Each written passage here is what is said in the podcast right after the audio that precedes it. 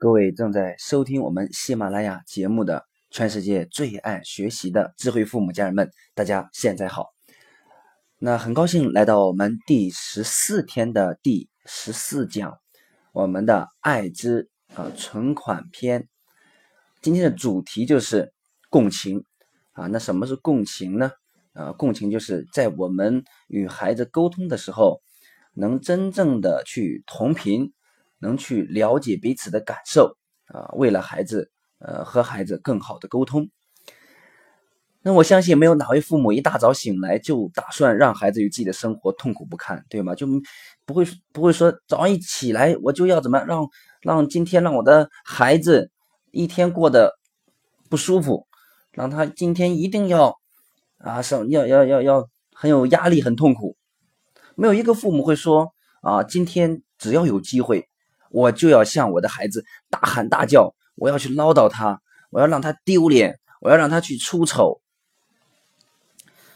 那相反呢？每天早晨呢，许多父母都暗下决心，说我今天一定要和孩子和平相处，开心的与他共度一天。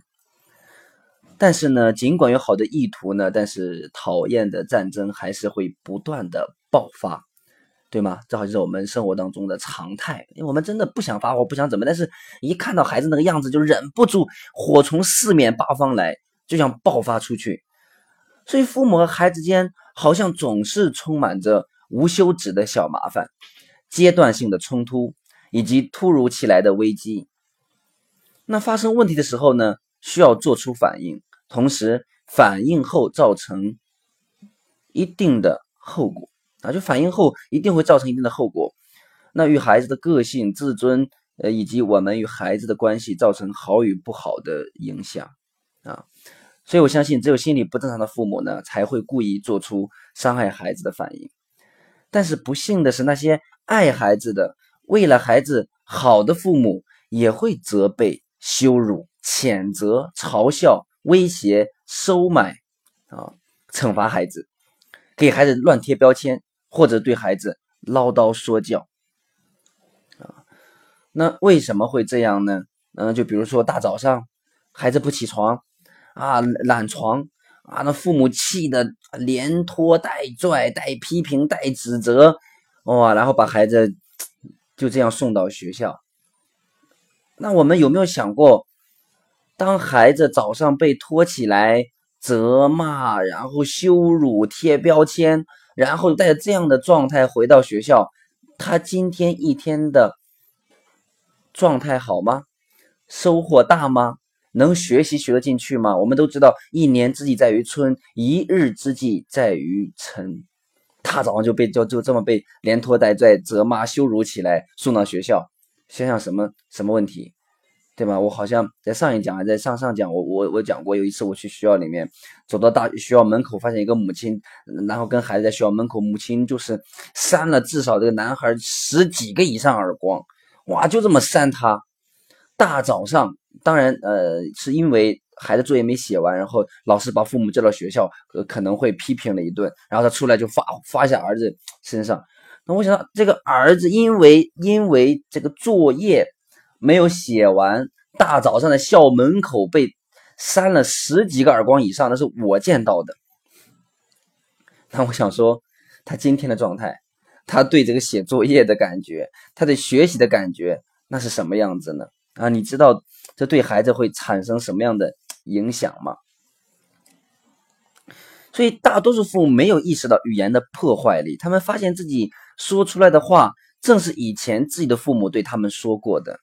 啊，所以我们在呃原生家庭的微课堂里面，呃，我我讲过啊，如何去还原原生家庭，我们很多家人也都听到过。当然，在我们喜马拉雅听里面也有我们这一档的栏目啊。所以，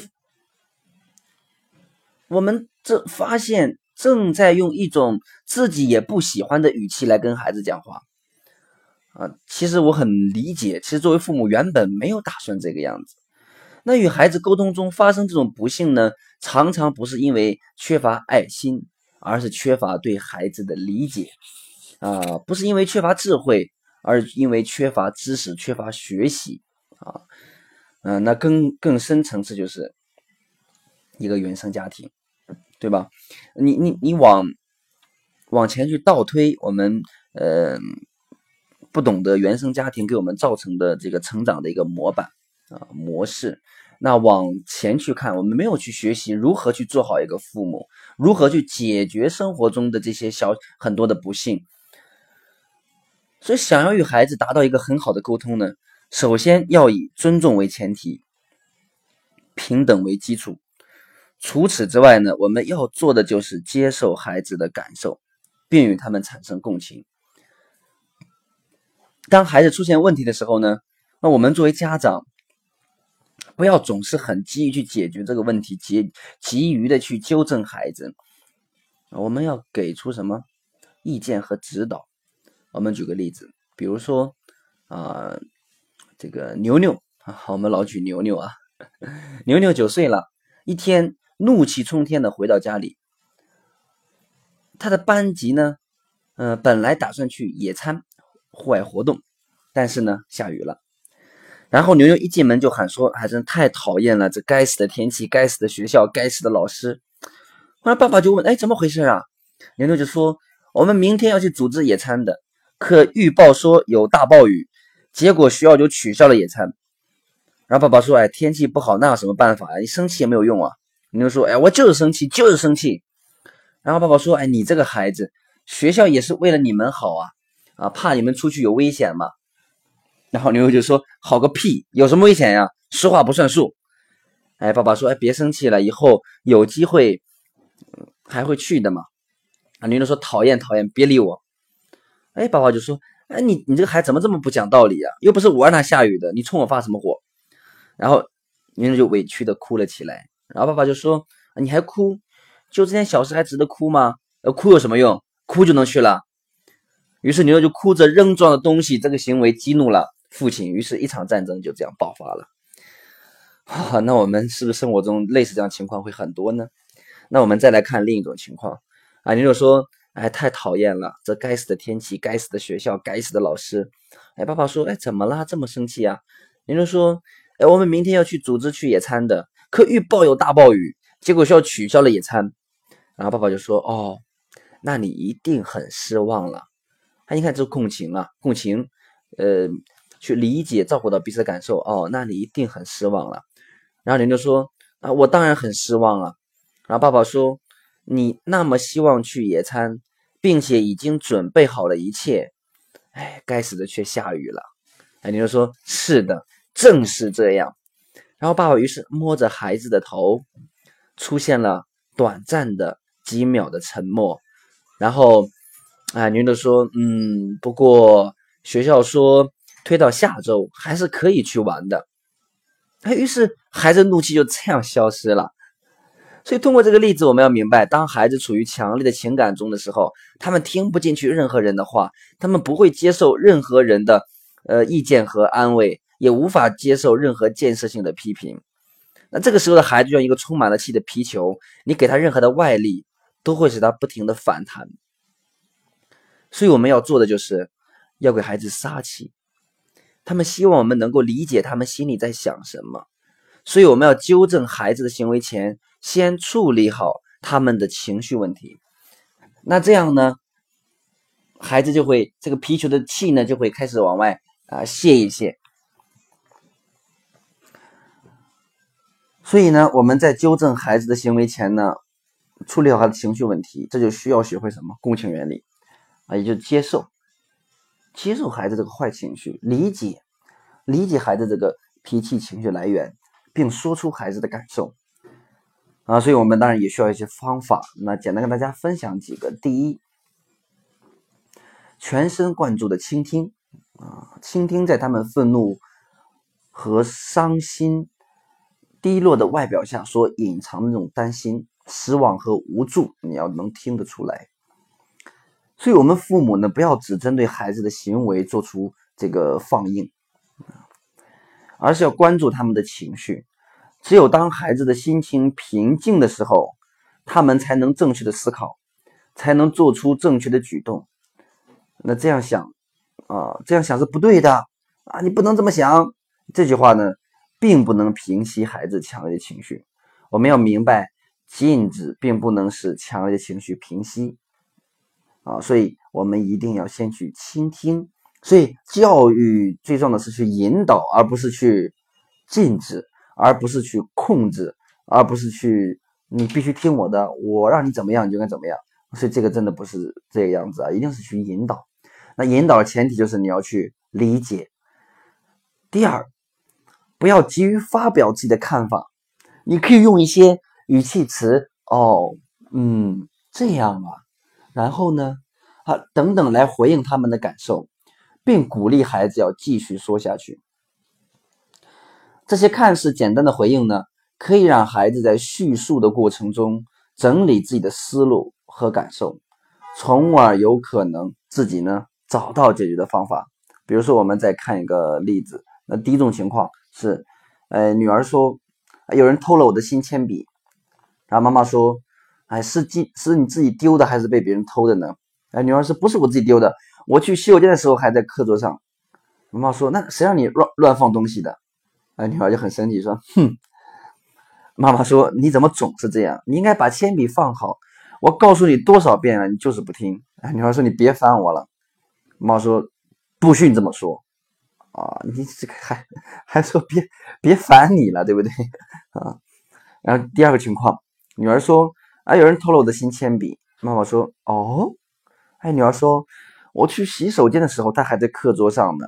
妈妈说嗯。女孩说我已经第三次丢铅笔了。妈妈说哦。然后呢，那女儿说从现在起，我离开座位的时候。我要把笔放到课桌里面，就不会丢了。哎，妈妈说：“哦，是这样啊。”你看，哎，这就几个语气词，就那种接受和理解嘛，这种呃共情的这个方法，就能让孩子自己找到方法啊。第三，说出孩子的感受。当我们在难过或是受到伤害的时候呢，我们最不想听到的就是建议或者大道理，或者是分析等等。